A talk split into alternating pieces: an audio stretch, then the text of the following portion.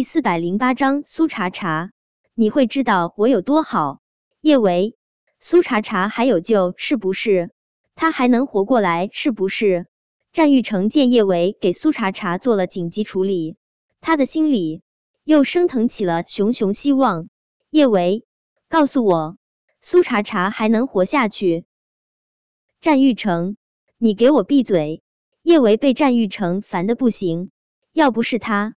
苏茶茶也不会变成这样。他现在有什么资格在这里哇哇乱叫？要是以前别人敢这么对他大吼大叫，战玉成早就已经扭断了他的脖子。但这一次被叶维这么呵斥，他竟是配合的闭上了嘴。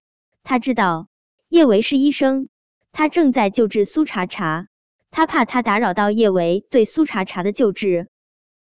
做完紧急压迫处理，叶维又用力将一块棉布缠在了苏茶茶的伤口处。他转过脸看着凌霄，凌霄，我们快送茶茶去医院。听了叶维的话，凌霄丝毫不敢耽搁，他将苏茶茶打横抱起，就快步往房间外面冲去。叶维看着在凌霄怀中了无生气的苏茶茶，他控制不住眼眶泛红，他无比庆幸。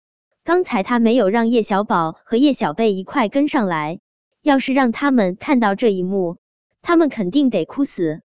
陆廷琛用力将叶维拥进怀中，他不擅长安慰别人，但对他的女孩，他总是有用不完的耐心。叶维，别担心，苏茶茶一定不会有事。小舅舅，我不确定，我真的不确定，我怕茶茶会再也醒不过来了。叶维低低的呜咽，他用力擦去眼角的泪水，就追上了凌霄。他要陪着苏茶茶，就算是这一次苏茶茶活下去的机会微乎其微，他也要从死神手里把苏茶茶给抢回来。看着苏茶茶被凌霄抱走，战玉成急得不行，可他并没有再次上前去抢苏茶茶，他知道。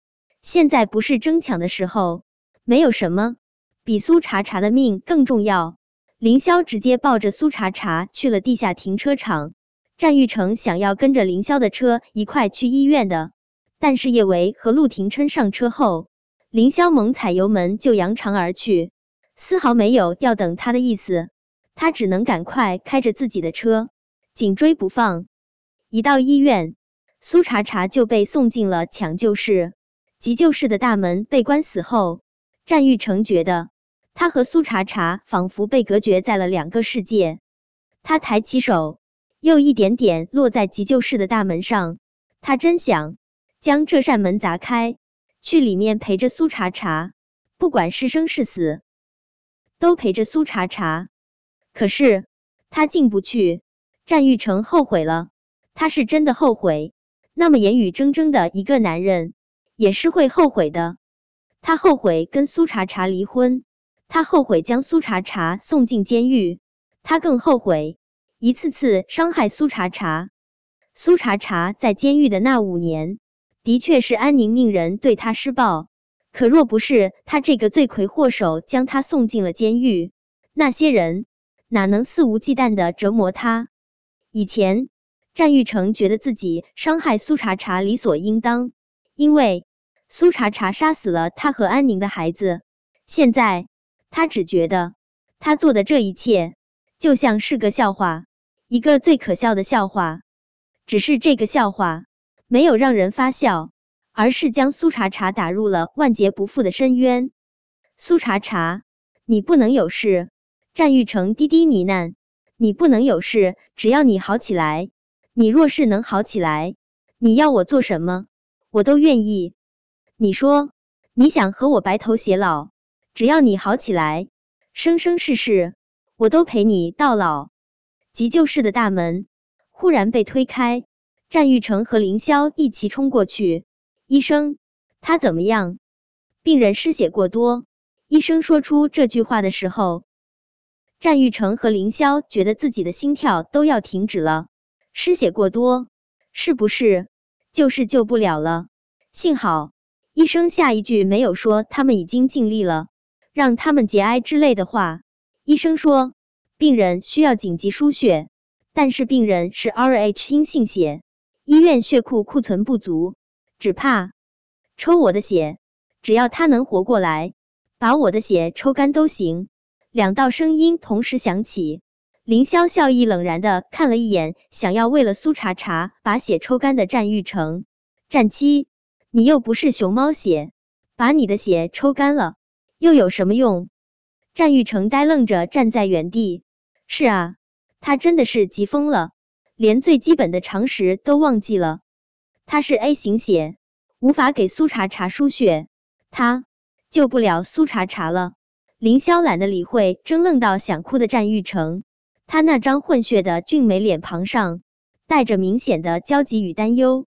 医生，抽我的血，我是熊猫血，只要他能好起来，你们抽我多少血都无所谓。好，那你跟我进去，给苏小姐输血吧。医生说完这话，就让凌霄穿上消毒服，跟着他一起往急救室里面走去。躺在苏茶茶旁边的病床上，看着自己体内的血液。一点点进入苏茶茶的体内，凌霄的心中是前所未有的欢喜与欣慰。他的血液都跟苏茶茶的血液融合在一起了，总有一天，他和苏茶茶也会亲密的再不分离。凌霄痴痴的凝视着苏茶茶渐渐染上生气的小脸。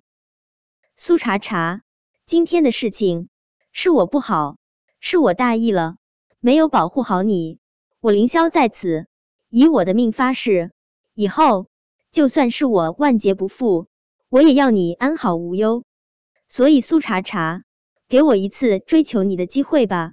你若是不试试我，你怎会知道我凌霄有多好？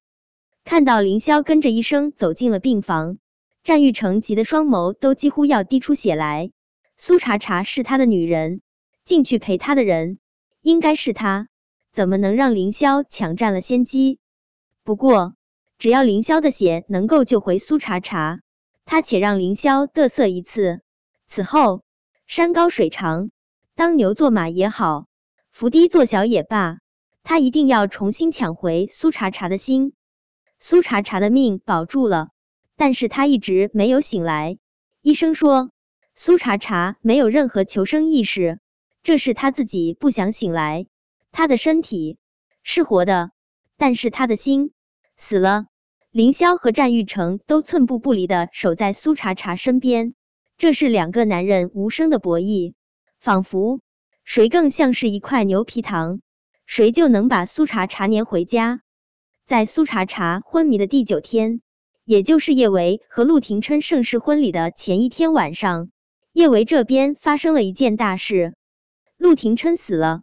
真真正正的死了。本章播讲完毕。想提前阅读电子书内容的听友，请关注微信公众号“万月斋”，并在公众号回复数字零零幺即可。